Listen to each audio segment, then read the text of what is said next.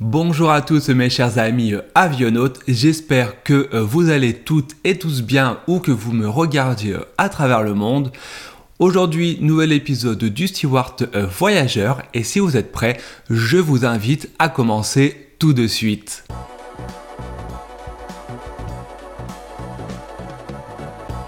Aujourd'hui, dans ce nouvel épisode du Steward euh, Voyageur, je vais euh, vous proposer de découvrir mes toutes dernières euh, astuces pour voyager moins cher et pour faire des économies.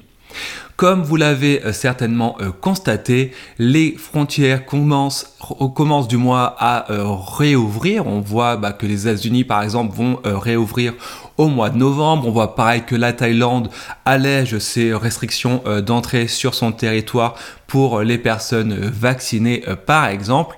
Et qui dit reprise du trafic aérien dit forcément envie d'en profiter et de vouloir voyager.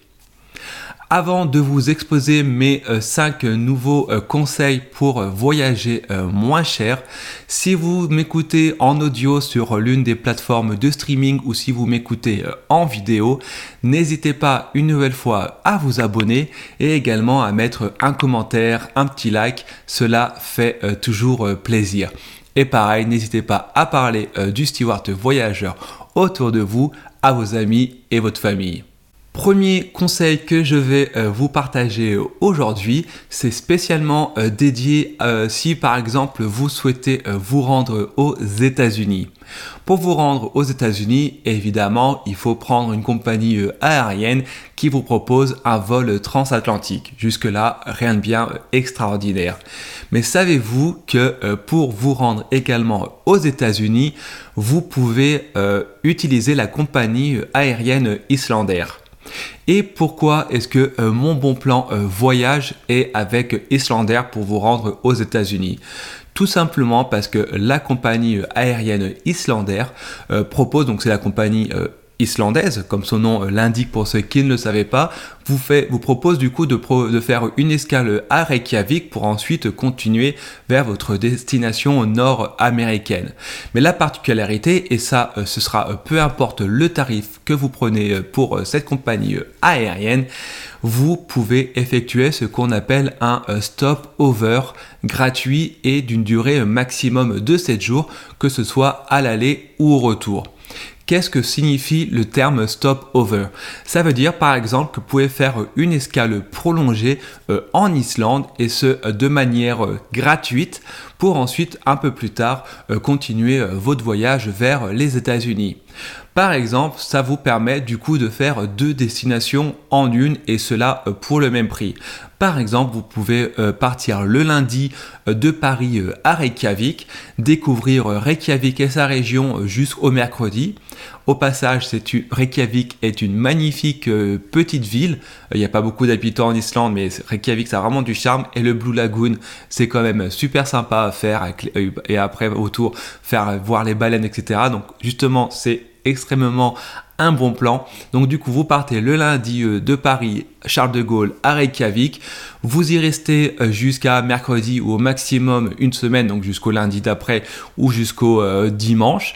Et ensuite, vous reprenez votre vol Reykjavik, New York, Chicago, peu importe, et vous continuez votre voyage. Et du coup, eh ben, ça vous permet de découvrir deux destinations différentes avec le même billet d'avion. Et au passage, euh, Islander propose quand même des euh, bons euh, tarifs comparés aux autres compagnies aériennes. Donc même si au final vous ne, faites, vous ne souhaitez pas faire de stopover à Reykjavik, ça vaut quand même le coup de faire une escale, une escale à Reykjavik pour ensuite continuer votre vol. Deuxième astuce concernant les économies faisables avec les vols, c'est tout simplement de mélanger les compagnies euh, aériennes et ainsi euh, de faire de même avec euh, les escales. Je vous parlais dans le point numéro 1 d'utiliser par exemple Islander pour faire une escale à Reykjavik. Parfois, c'est également intéressant de faire des escales avec des compagnies aériennes, on va dire legacy, que vous connaissez peut-être mieux, telles que Brussels Airlines, Lufthansa ou bien encore British Airways. Par exemple, on prend toujours le cas que vous habitez, je ne sais pas, à Paris ou même en province en France ou dans d'autres pays. C'est parfois plus rentable de faire par exemple un Paris-Londres, Londres-New York parce que tout simplement la compagnie aérienne britannique ou, euh, Lufthansa avec euh, via euh, Munich ou Francfort par exemple a tout intérêt à essayer de vous rediriger vers sa plateforme portuaire pour ensuite vous emmener sur ces vols long courriers et ainsi remplir ces vols. Et c'est pour ça que des fois il est plus rentable de faire une escale voire deux. Après évidemment il faut avoir le temps de d'avoir de prolonger du moins son temps de voyage donc regardez bien, parfois une escale, c'est euh, super euh, intéressant et cela euh, ne prolonge pas forcément énormément le voyage. Petit aparté, je me rends compte si jamais vous me regardez en vidéo que la lumière change beaucoup. L'automne arrive, il y a des gros nuages dehors et en plus il y a énormément de vent, donc désolé par avance si la lumière de la vidéo euh, change d'une seconde à l'autre. Malheureusement, je ne peux pas faire grand-chose. Concernant euh, du coup euh, les escales, petit point par exemple important si vous m'écoutez en Alsace, que ce soit dans les coins de Strasbourg ou bien encore Mulhouse, parfois il est nettement plus intéressant de faire un Strasbourg-Francfort, Francfort et ensuite vous allez où vous le souhaitez que de prendre le TGV par exemple à la gare de Strasbourg vous rendre euh, du coup à Paris et prendre votre vol le Air France, tout simplement parce que par la même occasion, eh ben, euh, Lufthansa va essayer de capter les passagers euh, français et va proposer des tarifs attrayants. Et c'est pareil, la même chose si vous vous trouvez à, à Mulhouse, bah, l'aéroport de Bâle Mulhouse, vous pouvez prendre le train jusqu'à Zurich et prendre là ensuite un vol avec la Suisse et c'est nettement moins cher. Également, je parlais dans euh, ce deuxième point de euh, mélanger les compagnies euh, aériennes, car la plupart des compagnies aériennes font partie d'une alliance, que ce soit la Star Alliance, que ce soit One World. Ils sont du coup, elles permettent de mélanger entre guillemets leurs billets d'avion et proposent ainsi des tarifs ultra intéressants si vous pouvez combiner plusieurs compagnies aériennes. Dans ce cas-là, attention, point important à prendre en compte, ce seront dans ce cas-là les conditions euh, tarifaires les plus euh, restrictives qui s'appliqueront à ce moment-là pour euh, votre billet d'avion. Donc si une compagnie aérienne ne vous propose que, je ne sais pas, 15 kg de bagages en soute et la deuxième vous propose que 20 kg, ce sera les 15 kg qui seront prioritaires sur les tarifs de votre billet d'avion. Donc conditions tarifaires les plus restrictives. Troisième point, troisième euh, conseil pour faire des économies lorsque vous voyagez. Et celle-là, elle est très simple. C'est tout simplement de euh, voyager euh, léger. Vous l'avez peut-être entendu, vous l'avez peut-être expérimenté. Par exemple, EasyJet a entre guillemets, ce n'est pas réellement le cas, mais a euh, supprimé ses bagages cabine, on a du moins euh, réduit la taille. Et ben, qui dit EasyJet qui le fait, dit bah, par conséquent, les autres compagnies euh, aériennes vont probablement suivre le pas. Et pourquoi est-ce que je vous dis de euh, voyager euh, léger? C'est tout simplement parce que l'option des euh, bagages cabine, voire même des bagages en soute, peut être extrêmement cher. On peut parler de 20, 30, 60, voire 80 euros pour un bagage en soute ou à peu près une vingtaine ou trentaine d'euros pour avoir son bagage cabine. Et la question qui est à vous poser lorsque vous effectuez votre réservation et que vous préparez votre bagage ou même juste votre bagage cabine, c'est Avez-vous besoin de euh, tout ce que vous mettez euh, dans euh, votre sac? Avez-vous besoin d'un sèche-cheveux? Avez-vous besoin de ci, de ça, de tel produit de beauté, de votre shampoing, etc., etc. Si vous voyagez et que vous vous dirigez vers un hôtel club, une auberge, un Airbnb, peu importe, forcément, par exemple, tout ce qui concerne les serviettes de bain, les serviettes de douche seront fournies à l'arrivée. Alors pourquoi vous euh, alourdir avec ce genre de euh, vêtements, ce genre de drap Autre point par rapport à voyage léger léger, c'est concernant les produits liquides. Oui, effectivement, on ne peut pas transporter de euh, produits liquides supérieurs à 100 euh, ml.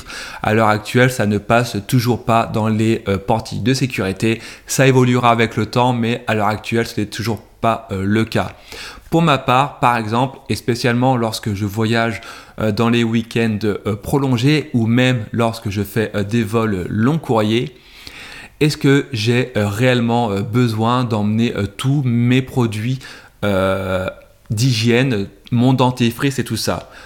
Quand je fais finalement la comparaison au niveau tarif, il est nettement plus rentable de voyager plus léger en laissant tous ces objets à la maison pour ensuite les racheter tout simplement lorsque vous arrivez à destination.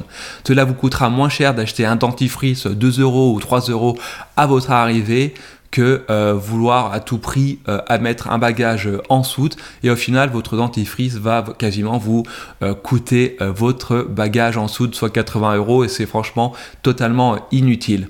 Et là c'est encore plus plus valable si vous voyagez dans un pays où le coût de la vie est moins cher que là où vous vivez par exemple si vous vivez en Europe et que vous voyagez dans un pays asiatique tel que la Thaïlande et eh ben en Thaïlande, euh, le coût de la vie est euh, nettement moins cher que ce qu'on connaît euh, en Europe. Donc, vous avez tout intérêt à laisser tous les produits liquides ou ce genre de choses qui ne vous servent strictement à rien pour voyager. Et plutôt, une fois arrivé sur place, faire vos courses, acheter directement sur place les produits locaux, ça vous rendra des services et surtout ça vous rendra un service, c'est que c'est nettement moins cher. Au tout début de ce point, je parlais eh ben, d'EasyJet qui euh, fait euh, payer le bagage euh, en cabine et également le bagage en soute. En soute. Sachez que ben, du coup, les compagnies aériennes traditionnelles, même les longs courriers, font également payer tout ça. Donc font payer maintenant les bagages en soute, vous limite également les bagages cabine. Donc voilà, c'est vraiment quelque chose que moi, mon conseil que je vous donne, c'est de voyager léger. Quatrième point euh, concernant mes astuces de voyage. Alors ce point sera peut-être plus euh, valable, on va dire, pour les plus jeunes d'entre vous. Après, ce n'est pas euh, forcément que pour les plus jeunes, car moi je l'ai déjà expérimenté avec ma grand-mère de plus de 70 ans. C'est tout simplement d'utiliser les auberges de jeunesse à destination.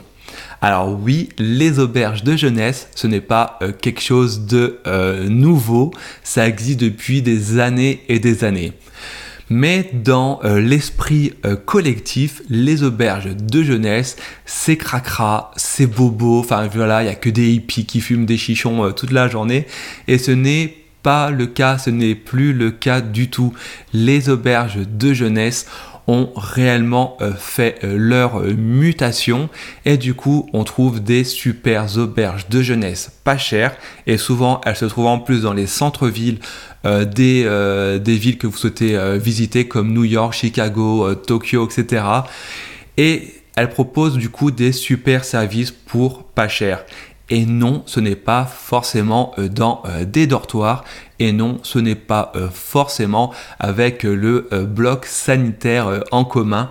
Il y a des chambres, bah, du coup, un peu plus chères, mais qui restent quand même nettement moins chères que ce que vous trouverez dans des hôtels un peu plus classiques.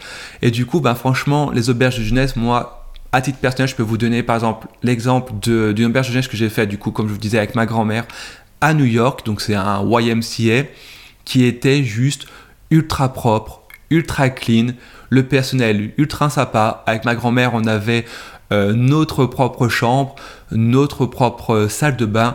En plus, euh, les YMCA, par exemple, aux États-Unis, proposent souvent euh, des piscines dans leur établissement, compris dans le prix. Également, proposent des salles de sport et voilà, c'est juste super bien. Vous êtes en centre-ville et vous payez euh, pas cher. Et si vous êtes un petit groupe, vous pouvez également bah, partager euh, votre chambre avec vos amis. Le seul point, on va dire, euh, qui peut être négatif pour certaines personnes, c'est évidemment, oubliez carrément d'avoir une décoration euh, ultra moderne euh, dans votre chambre. C'est sûr, ça sera que euh, le minimum. Mais au final, de mon point de vue, quand je voyage, je ne reste pas méga longtemps dans ma chambre d'hôtel. Mon but, c'est de découvrir. Pareil, bah, pas de déco, également pas forcément la meilleure vue du monde. Parfois, c'est sur l'immeuble d'en face, c'est certain. Mais bon, après, il y a des choix, des compromis à faire. Et je pense que réellement, dans le cas des auberges de jeunesse qui ont, euh, qui ont effectué leur mutation, et au passage, j'informe que les auberges de jeunesse ne sont pas euh, que réservées euh, aux jeunes. Hein. On peut aller en étant adulte et plus âgé. Il n'y a strictement aucun problème. Donc, n'hésitez pas quand vous voulez voyager pas cher à regarder l'option des auberges de jeunesse. Et du coup, je profite parce que je le pense, euh, j'en pense euh, à l'instant concernant euh, le logement sur place. Vous connaissez tous les Airbnb, vous connaissez tous les locations à la nuitée chez les particuliers. Sachez que des fois, il est plus rentable de faire des réservations à la semaine que des réservations par exemple pour 3, 4, voire 5 nuits. Pourquoi? Tout simplement parce que lorsque vous faites une réservation euh, à la semaine, dans les systèmes comme celui de Airbnb, vous pouvez euh, rentrer dans une catégorie, on va dire un peu euh, voyage, vacances et non pas week-end prolongé. Et du coup, le tarif est plus intéressant que si vous réservez uniquement pour 4 voire 5 jours. Et mon conseil du coup, c'est de réserver pour la semaine et même si vous partez euh, plus que vous laissez votre logement euh, vacant les deux ou trois euh, derniers jours, vous serez de toute façon gagnant concernant votre réservation. Et toujours concernant Airbnb, n'hésitez pas à taper google.com et faire la recherche bon de réduction Airbnb.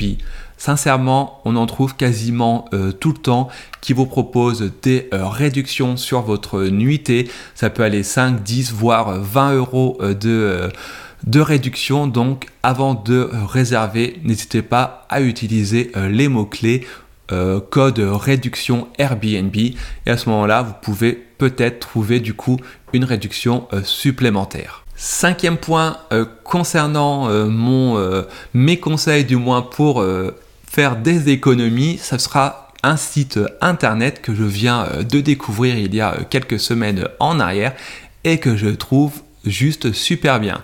Le site, il s'appelle Ulysse, comme euh, dans la mythologie grecque, donc ulysse.com. Pourquoi est-ce que je vous parle de ce site internet? Ce site, c'est à la base tout simplement un comparateur de vol tout à fait euh, classique, au même titre que Expedia, euh, Kayak, etc., tous les sites que euh, vous connaissez. Pourquoi est-ce que je vous en parle aujourd'hui? Alors, premier point, évidemment, c'est un comparateur de vol. Du coup, il vous propose des tarifs parfois moins chers que d'autres compagnies aériennes, du moins que d'autres sites. Et je vous en parle tout simplement parce qu'il a d'autres services que je n'ai pas encore vu sur les autres sites internet. Le premier service que je vais euh, vous euh, souligner, c'est tout simplement qu'ils acceptent les chèques vacances.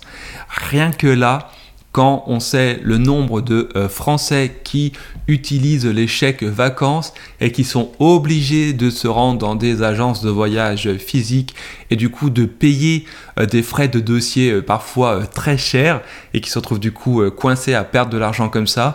Du coup, le nombre de personnes qui utilisent les chèques vacances, eh ben, le site ulysse.com vous propose de utiliser vos chèques vacances chez eux.